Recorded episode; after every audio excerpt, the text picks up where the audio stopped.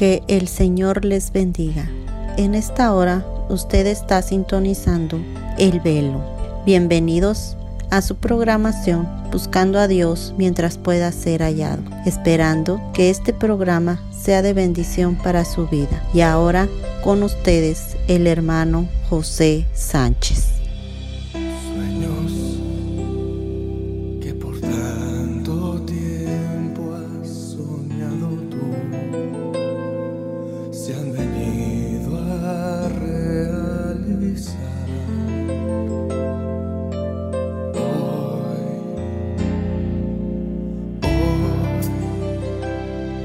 Por primera vez escuchaste tú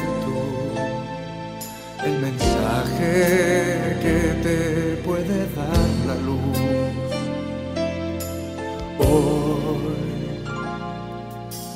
hoy, como nunca antes, hoy, da tu vida toda, hoy, al Señor tu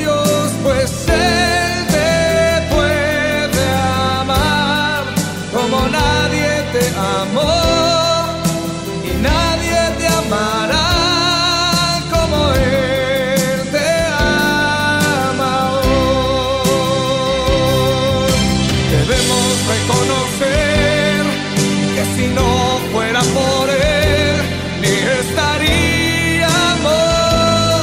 aquí. Debemos vivir nuestra vida en él.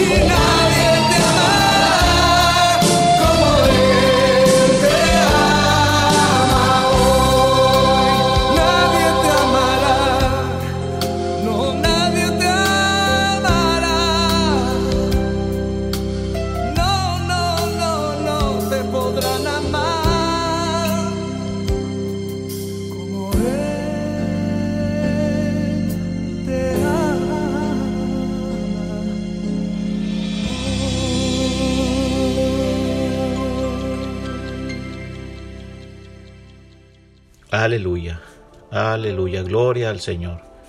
Dios me los bendiga, amados hermanos, en esta tarde, como cada miércoles en punto de las 5 de la tarde. Aquí nos encontramos en esta programación, buscando a Dios mientras pueda ser hallado. Hoy nos trae la palabra del Señor nuestro hermano Manuel Barroso, a quien damos el lugar. El Señor me lo bendiga, hermano Manuel Barroso. Adelante. Dios les bendiga, hermanos. Hoy en este día Gracias hermano Sánchez por otra oportunidad más que me da para venir y, exponer lo que el Señor ha puesto hoy en, nuestro corazón, ¿verdad? Y hoy por él he puesto como título o tema tu palabra y vamos a hablar ahí en segunda de Timoteo 2.15. Este, vamos a ver este, si podemos ver nuestras Biblias y ponernos en el libro de segunda de Timoteo 2.15 y vamos a leer todos juntos en nombre del Padre, del Hijo y del Espíritu Santo. Procura con diligencia presentarte a Dios aprobado, como veo que no tiene de qué avergonzarse y que usa bien la palabra de verdad. Amén, amén, amén. Hermanos, esta, este día, eh, hablando lo que dice el, el versículo, ¿verdad? De no avergonzarnos, ¿verdad? De usar la palabra de verdad en veces este, nosotros como, como seres humanos, como padres de familia, como, como abrimos nuestra boca en veces sin pensarlo. sin, sin pensar qué es lo que vamos a decir. Eh, y en veces hablamos sin ver las consecuencias que pueden venir más adelante. Y esto me trae a, a, reducir, digamos, en, en, un tiempo atrás, eh, donde uno de mis sobrinos en, en, de mi país donde yo soy, tenía un poquito de problemas él eh, conforme a su, con sus papás, hablando de, de, que ya no quería estudiar, que ya este, eh, quería vivir la vida como él, muchos de los jóvenes en la actualidad andan divagando por ahí o piensan que el estudio no es no es bueno, que es mejor ser este, negociantes o otro tipo de cosas. Y no digo que no es malo, es bueno, pero creo que el estudio tiene que, ver mucho. Y yo, me, yo le decía a mi sobrino em, que siguiera estudiando, que siguiera estudiando, que era algo, una carrera donde a lo mejor él, él podría hacer más que un negociante o qué sé yo en sus metas que él tenía. Y yo como, como como su tío, yo le, yo le dije, hijo, mira, si tú te gradúas, yo prometo ir a tu graduación. Y les estoy hablando, hermanos, hace más de... Cuando yo hice este comentario con él, pues él estaba estudiando, se metió a estudiar, sí, lógico, ¿verdad? Pero nunca pensé que iba a acabar su carrera. ¿Verdad? En veces uno como, bueno, yo como yo lo miraba a él, que era indeciso y inseguro, dije, bueno, pues no se va, no se va a graduar. Yo voy a, voy a este, decir, bueno, voy a su graduación, pero pensando que a lo mejor él no se iba a graduar porque, por su inseguridad. Pero resulta, hermanos, que eso lo animó a él. No sé por qué en situación, pienso que tuvo que ver mucho las, las personas, sus padres, ¿verdad? Y, aparte muchas influencias que lo, lo, guiaron a seguir estudiando y también el ánimo de él. Para no ser la, historia tan larga, eh, se llegó el día cuando él se iba a graduar y, seis meses antes me dice, tío, pues ¿qué cree? Me voy a graduar. Él cortamente me dijo, tío, va a venir a mi graduación. Y ahí me traía a, a mente lo que es tener palabra. Cuando uno promete algo, tenemos que cumplirlo. Y esto lo digo literal conforme a nosotros, ¿verdad? Los, los, los, a veces que nuestros hijos, ¿verdad? O nuestros nietos, qué sé yo, los que tienen muchos nietos, ¿verdad? Primos, hacemos promesas. Y, híjoles, cuando llega el tiempo dices, ay, ah, pues llora, ¿qué hago? Pero le dije, hijo, claro que sí. Yo tenía más de 18 años, o casi 18 años, sin ir eh, a mi país de hecho, no lo hacía porque porque tenía parte de mi familia acá, ellos podían venir para acá, pero dije, no, Señor, creo que la palabra tiene que, valer mucho y eso, eso a mí me trae mucha convicción, ¿verdad? De que hay que tener palabra. Eh, en lo que uno habla hay que cumplirlo en veces. No en veces, sino si tú hablas tienes que hacerlo. Y eso me trae en el, eh, en la historia de la Biblia, ¿verdad? Ah, hablando acerca de Pedro cuando estuvo con Jesús. Un día eh, estaba con el Señor hablando de, de, las cosas que ya se venían. Eh, ya el Señor ya estaba poco tiempo para que fuera entregado a los romanos, ¿verdad? Por su pueblo. Y, y hablando ahí en la historia cuando cuando Jesús este, estaba anunciando la negación de Pedro, ¿verdad? Eh, ahí en, Mateo capítulo 26, 33 al 35. Y vamos a leer los hermanos y más en el favor allí, este, para entrar un poquito a la historia de, de este acontecimiento que hubo con Pedro ahí. Y dice su palabra en, en Mateo capítulo 26, versículo 33 al 35. Dice su palabra. Respondiendo Pedro le dijo, aunque todos te escandalicen, de ti yo nunca me escandalizaré. Jesús le dijo, de cierto, de cierto, te digo, que esta noche, antes que el gallo cante, me negarás tres veces. Versículo 35. Pedro le dijo, aunque sea necesario morir contigo, no te negaré. Y todos los discípulos dijeron lo mismo. El Señor conocía el corazón de todos, pero en este caso Pedro, él con sus propias palabras aseguraba que nunca lo dejaría. Pero sabemos que el Señor conoce nuestro corazón y, sabía Él que lo iba a negar. Él conoce todo íntimamente, ¿verdad? Él conoce todo, hermanos. Eh, cuando pasa esto en, la vida de Pedro y hablamos y, decimos cosas que realmente eh, pensamos que estamos hablando la verdad, sin ver las, las consecuencias más adelante o los actos que puedan pasar, nosotros ah, somos personas que prometemos, prometemos tantas cosas y en veces fallamos, hermanos. ¿Cuántas veces hemos fallado en no cumplir lo que decimos? Y más grave, hermanos, en veces prometemos cosas al Señor y no las cumplimos. Pero sabemos, hermanos, que Él es fiel y Él conoce nuestro corazón. Ah, pero hay que cambiar sinceramente si realmente lo amamos. Miren, hermanos, cuando uno viene y da su palabra, esto significa que es un contrato verbal, es un convenio o es un acuerdo verbal entre dos personas que se cumple a base de la palabra de cada uno.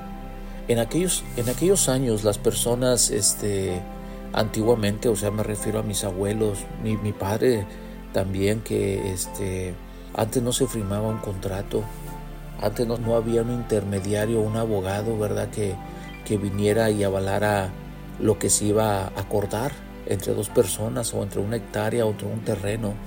Simplemente entre dos personas se decía, te doy mi palabra que se va a cumplir esto. Y era una estrechón de manos, ¿verdad? Donde usted cumplía lo que usted había prometido. En la actualidad nosotros vemos, ¿verdad, hermanos, que lo vemos en un matrimonio, cuando usted viene y delante del Señor da su palabra que va a mantener en las buenas y en las malas a su esposa, ¿verdad? La va a amar, esté como esté, póngase como se ponga en, años. Y también uno, o sea, eh, usted hace una promesa de palabra con su esposa y ante Dios. Cuando vienen los hijos, en veces prometemos cosas que no las cumplimos o las ponemos en, en tiempo en un lapso de tiempo, pero en de nosotros como, como padres decimos, te prometo que si haces esto, ah, te voy a dar esto. Y el niño se esmera, porque, porque él cree en su padre, él cree en esa palabra y en de nosotros, por cuestión de dinero, trabajo, de tiempo, no le prometemos lo que, lo que el niño pidió o lo que realmente nosotros le prometimos hacerle. ¿verdad? En nuestro trabajo en veces prometemos de que tenemos que estar puntuales y en veces nos vamos casi dos, tres minutos antes y en veces llegamos tarde y, es un compromiso que tenemos también con nuestro trabajo. En veces prometemos a nuestros amigos cosas que, que las dejamos al aire, simplemente al aire. Pero aquí, hermanos, lo más importante, lo más importante es tu palabra, sobre todo con Dios. ¿Qué le has prometido tú al Señor? ¿Qué le has tú dicho en tu intimidad? ¿Qué vas a hacer? Si va a cambiar tu vida, si vas a ser diferente, si vas a estudiar, si vas a ser una persona más agradable, vas a perdonar. Es, es difícil, hermano, cuando ponemos un tiempo y paramos el tiempo nosotros en cosas de Dios, cuando nuestro Dios siempre nos, nos respalda y nos habla y Él cumple su palabra. En la Biblia, hermanos, nos narra la historia de un centurión, el cual este, tenía un siervo, lo tenía malo, y él fue, él fue con, con Jesús con Jesús a, clamar por su siervo. Y vemos ahí en Mateo capítulo 8, versículo del 5 a 8, donde él habla acerca de, de lo que aconteció con este siervo, con este centurión. Y vamos a ir, si me hacen el favor, ir a, a Mateo capítulo 8, versículo del 8. Y su palabra dice, y respondió el centurión y dijo, Señor, no soy digno de que entres bajo mi techo, solamente di la palabra, y mi criado sanará. Cuando el centurión dice, simplemente di tu palabra, él creía, él creía en el Señor.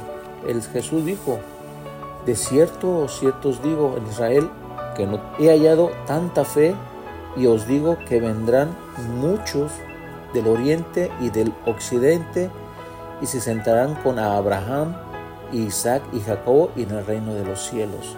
El Señor estaba admirado de esta persona, de este centurión, ¿verdad? De que él creyó en su palabra. Nosotros, hermanos, creemos que el Señor va a cumplir su palabra. Pero aquí la pregunta es, ¿el Señor creerá en tu palabra? Él ya sabe. Pero nosotros tenemos que estar convencidos de lo que estamos hablando y de lo que estamos pidiendo. El centurión sabía, hermanos, que solamente con una palabra que él dijera, él, su, su siervo sanaría. El Señor nunca nos va a fallar. Él cumple lo que dice y todo su tiempo. En estas fechas que estamos en el mes de diciembre, nos ponemos metas a cumplir, las cuales en veces son simplemente palabras que se las lleva el viento. Aquí lo importante es qué le has prometido a Dios, cómo se lo has pedido y qué das a cambio tú por esas palabras que tú has hablado con Él. ¿En verdad hemos cambiado, hermanos? Sabemos que la, nosotros como, como hijos de Dios, si así nos consideramos, el Señor dijo en Mateo 22, capítulo 22, versículo 37 al 40, donde nos habla Él acerca de los mandamientos. Y el gran mandamiento que es, abarca esos dos versículos, dice de esta manera, amarás al Señor tu Dios con todo tu corazón y con toda tu alma y con toda tu mente este es el primer y grande mandamiento. Y el segundo es semejante. Amarás a tu prójimo como a ti mismo. De estos dos mandamientos depende toda la ley y las promesas.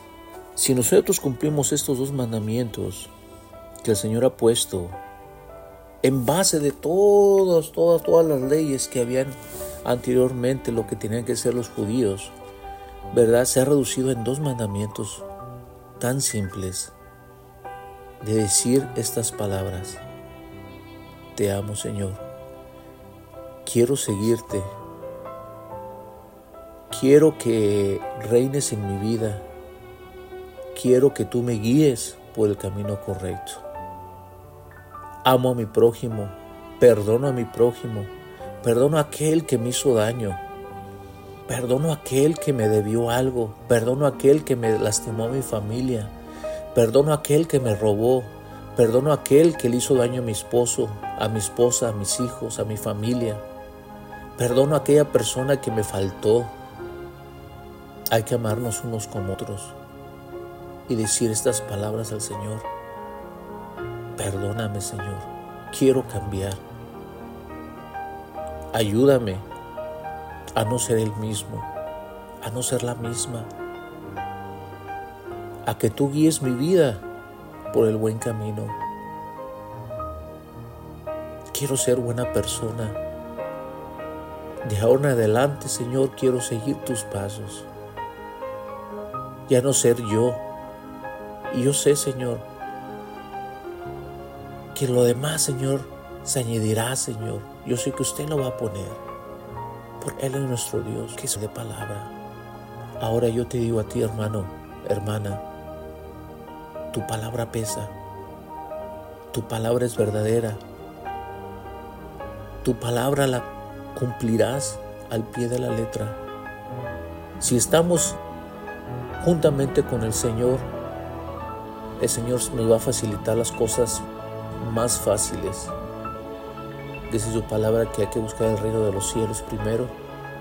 Y todo lo demás, todo lo demás el Señor nos lo va a hacer más fácil. Gracias mis hermanos. Espero que estas palabras que el Señor ha puesto en mi mente, en mi corazón, y que siguen todavía eh, trabajando en mi vida, en mi mente, en mi corazón, de que tenemos que ser hombres dignos y puros y ser personas rectas y comprometernos con el Señor. Porque todos nosotros somos imagen eh, de Él. Si realmente somos hijos de Él, tenemos que ser eh, íntegros. Tenemos que ser personas que eh, cuando digamos algo lo cumplamos. Ah, yo sé que hay veces situaciones que pasan, pero el Señor nos va a dar la fuerza de seguir adelante. Así es de que en esta hora, hermano, yo te, te invito a que hables con el Señor y decir, Señor, heme aquí. Yo creo, yo sé que mi vida va a cambiar para todo. Mi familia, mis hijos, mis tíos, mis tías, mis amigos. Cualquier petición que tú le pongas al Señor, el Señor te la va a cumplir. Pero de la misma manera, tenemos que sostener nuestra palabra de que Él es el Rey de Reyes y Señor de Señores. Les doy gracias, hermanos, por haber escuchado, de haber escudriñado un poquito la palabra que el Señor ha puesto en mi boca y toda la gloria y la honra para Él. Y que en estas fechas navideñas, que donde la gente se reúne, hay familias que se han separado por X razón, X problema. Hay que perdonar hay que perdonar, ¿por qué? Porque, hermano, no nos llevamos nada en este mundo. Y gracias a esta palabra, la palabra del Señor que nos ha dejado, que es viva y eficaz, tenemos que llevarla siempre en nuestro corazón, ser fieles y fieles hasta la muerte. Que Dios me les bendiga a todos. Bendito Padre, te damos gracias Señor porque tú has hablado a nuestro corazón, Señor. Que todo lo que salga de nuestros labios, Señor, y de nuestra mente, Señor, lo hagamos, Padre, para tu gloria y tu honra, Padre Santo. Gracias, Señor, por el corazón que nos has puesto, Señor. Sabemos que tenemos problemas, Señor. Hay cosas, Señor, que en veces eh, nos, nos, nos trunca, Señor, de hacer las cosas para tu gloria y tu honra, Señor. Pero sabemos, Señor, que usted ha puesto las cosas tal y como son, Padre así como ese centurión, Padre Santo, que él dijo, solamente una palabra, una palabra tuya basta para sanar. Y así, Señor, así lo creemos, Padre. Queremos ser fieles, Señor, queremos ser fieles. Sabemos que hemos pecado, sabemos, Señor, que hemos faltado, Señor, así como Pedro, Padre, que él dijo, Padre, que él te seguiría hasta la muerte, Padre, pero sabemos que usted sabía el corazón de ellos, Padre. Sabemos que usted, Señor, este, conoce nuestro corazón. Hemos fallado, Padre, pero podemos ser restaurados así como Pedro, Padre, y seguir y nunca, nunca, nunca más alejarnos de tu vida, Padre. Señor, te pido por cada persona, Señor, por cada oído, Señor, que está escuchando esta, esta palabra, Señor, que tú obres en su vida de ellos, Señor. Bendícelos grandemente, Señor, y que tú, Señor, ponga esas palabras, esas palabras en su mente y en su corazón. Y todo esto, Señor, te lo pedimos en el nombre de tu Hijo amado Jesucristo, todo honor y toda gloria por los siglos de los siglos. Amén, amén, amén. Dios les bendiga, hermanos.